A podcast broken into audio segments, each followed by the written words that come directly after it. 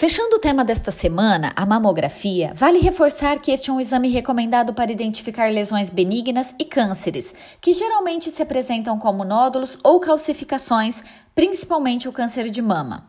As pesquisas mostram que, graças ao exame, a taxa de mortalidade entre as mulheres por câncer de mama foi reduzida relativamente em 20%. E a incidência de casos de câncer de mama entre os homens também, com proporções bem menores. Cerca de um homem a cada 100 mulheres são diagnosticados com a doença.